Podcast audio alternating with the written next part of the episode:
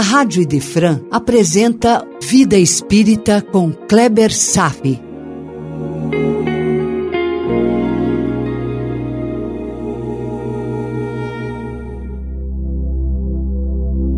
Os Mensageiros, capítulo 18 Informações e Esclarecimentos, parte 2. Eu vou citar um comentário de Kardec lá da questão 525A. Abre aspas. É um erro pensar que a ação dos espíritos se manifesta apenas por intermédio de fenômenos ostensivos. Gostaríamos que eles viessem a nos ajudar através de milagres e munidos de uma varinha mágica. Entretanto, a ação dos espíritos não acontece dessa forma. Eis porque sua intervenção nos parece oculta e o que é feito por intermédio deles nos parece tão natural. Essa é uma verdade, meu irmão. A maioria esmagadora das vezes em que os espíritos se manifestam se faz de forma oculta, imperceptível para nós. Parece que as coisas acontecem naturalmente. Isso porque não vemos a intervenção deles. A mediunidade é exceção. Nos acostumamos a acreditar que a mediunidade ostensiva é todo o contexto da manifestação dos espíritos. Isso é um engano brutal. Sabe qual é a regra? A regra é que eles estão por toda parte, nos acotovelando, nos influenciando muito mais do que imaginamos, pois frequentemente eles é que nos dirigem. Somos acompanhados por uma nuvem de testemunhas, conforme Paulo de Tarso. Os espíritos influenciam nos pensamentos, nas intuições, nas sugestões, parecendo como se fossem nossos próprios pensamentos. Orai e vigiai porque muitas vezes o que você pode estar pensando não vem necessariamente da sua mente. Os espíritos são uma das mais poderosas forças da natureza que nos influenciam. E continuando Kardec, abre aspas. Assim, por exemplo, eles provocarão o encontro de duas pessoas que se julgarão ter se encontrado por acaso.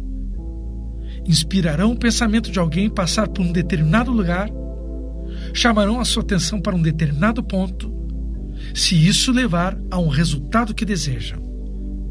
É dessa maneira que o homem, pensando seguir seus próprios pensamentos, conserva sempre o seu livre-arbítrio. Grosseiramente, mais ou menos assim. O espírito inspira que você vá para a direção A, mas você tem o livre-arbítrio, pode pensar que quer ir na direção A e pode refazer o pensamento e decidir ir para a direção B. E fica tudo certo. É como se as duas alternativas fossem seus próprios pensamentos. Nós somos quase marionetes nas mãos da maldade, mas respeitados pelos bons espíritos que jamais intervêm no sentido de comandar as ações dos homens. O mal quer dominar, o bem quer libertar. O mal passa por cima. O bem respeita nosso livre-arbítrio. Ambos nos influenciam. E a quem nós vamos escutar? Ouça seu coração e você vai saber. Entre os dois mundos, as linhas de intercomunicação estão profundamente conectadas e jamais serão desfeitas. A psicosfera que respiramos é de origem humana e espiritual. Isso vale para os dois lados. A massa negra que circunscreve o planeta no momento da Guerra Mundial é um produto da criação dos homens e dos espíritos, uns influenciando os outros na mesma faixa de vibração destrutiva. A mente global, naquela época, estava fixada dos horrores da guerra no desespero injustificável das pessoas, no sofrimento coletivo, na falta de perspectiva. A imaturidade espiritual, mesmo entre os espíritos, é comum e suficiente para alimentar e sustentar essa condição degradante. Os milênios transcorreram, mas a belicosidade dos homens parece ainda hoje igual aos primeiros povos que guerreavam por comida e poder. Como disse Aniceto, abre aspas, a humanidade parece preferir a condição de eterna criança. Faz e desfaz os patrimônios da civilização como se brincassem com bonecas. Fecha aspas. O ego, essa criança mimada que resiste dentro de nós, quando conquista poder e glória, vai fazer de tudo ao seu alcance para manter nessa situação, na distorcida ilusão de que vai viver para sempre. Meu irmão, pensando bem, na verdade, todo mundo vai viver para sempre, mas não na imortalidade da carne, que é o que o ego espera. Espera pelo elixir da juventude, pela pedra filosofal que o torna imortal como bem lá no fundo sabe que não vai atingir seu intento, procura se imortalizar através de seus atos. Como não carrega a grandeza de berço, torna-se imortal pelos seus atos hediondos. Crianças mimadas, nós ainda vivemos nesta postura infantil.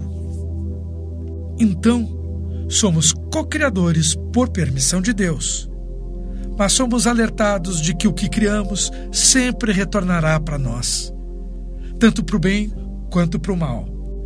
Se você, meu irmão, enxerga o mundo ainda pautando a existência na base da felicidade do consumo, no alimento das vaidades, nos prazeres da carne, nas forças do poder efêmero, você está com a razão em reconhecer que ainda temos muita estrada para percorrer. Mas não estamos sozinhos, não, e nem abandonados. Jamais seremos deixados pelas forças do amor supremo, jamais. Os anjos de Deus, sob direção do Eterno Mestre, sempre estarão zelando por seus tutelados. Se sofrermos ameaças reais de autoaniquilamento, eles sempre estarão ali para interferir em nome da justiça, para que uns poucos tresloucados do mundo não determine o extermínio de todos. Sempre vai haver permissão para os desvarios, mas isso até um certo limite, pois a justiça sempre prevalece acima da loucura destrutiva de uns poucos. Mesmo em meio ao caos da guerra, os espíritos elevados sempre estão atentos e observando nossas ações. Aniceto comenta o seguinte, abre aspas, Fomos notificados de que as súplicas da Europa dilaceram o coração angélico dos mais altos cooperadores de nosso Senhor Jesus Cristo. Fecha aspas. Pois é, e os anjos intervêm na medida exata do que necessitamos para suportar as lutas. E também agem para a preservação da saúde do planeta como um todo. Veja o que revela Aniceto, abre aspas. Da parte dos mentores, resolveu-se providenciar a remoção de pelo menos 50% dos desencarnados na guerra em curso para os nossos núcleos americanos. Nossos instrutores mais elevados são de parecer que essas aglomerações seriam fatais à coletividade dos espíritos encarnados. Determinariam focos pestilenciais de origem transcendente com resultados imprevisíveis. Fecha aspas. Observe, meu irmão, que Aniceto não está falando da peste no sentido da aglomeração de cadáveres num ambiente.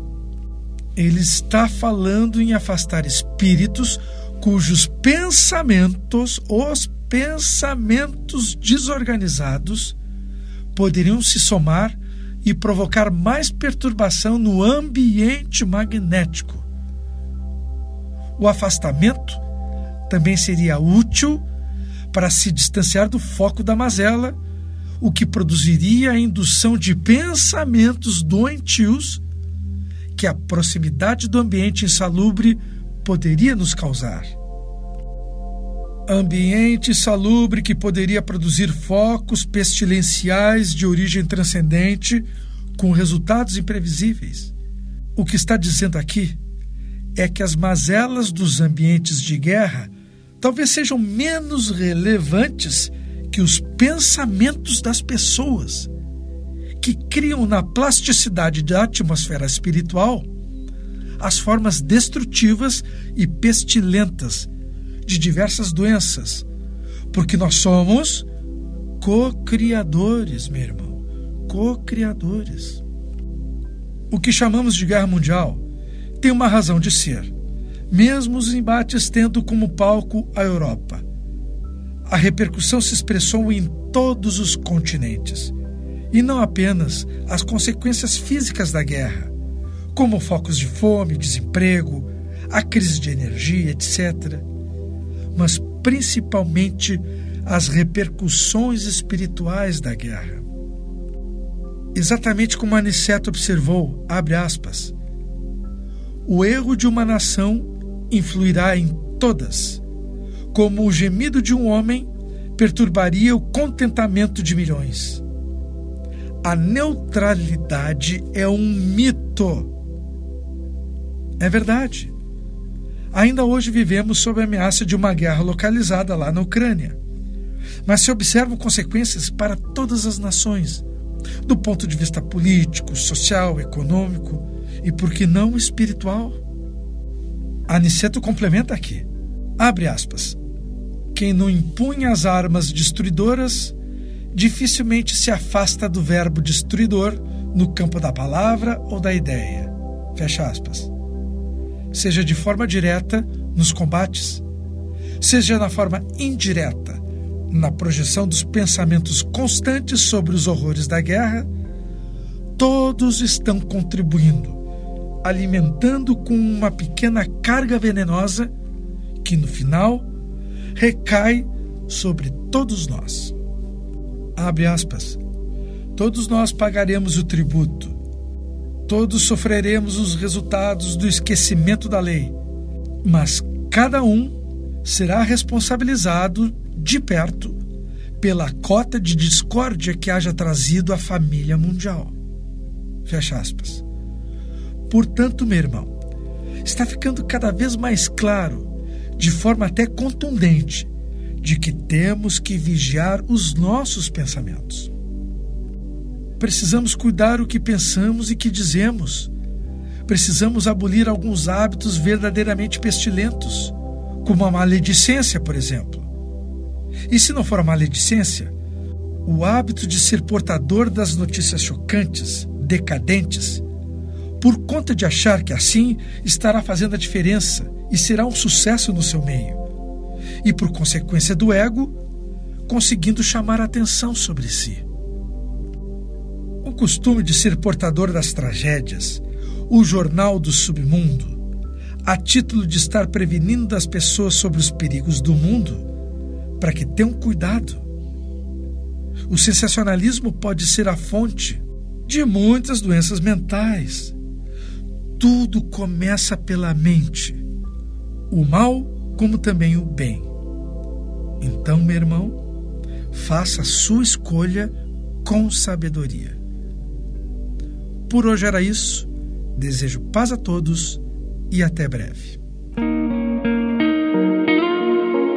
A Rádio Idefran apresentou Vida Espírita com Kleber Safi.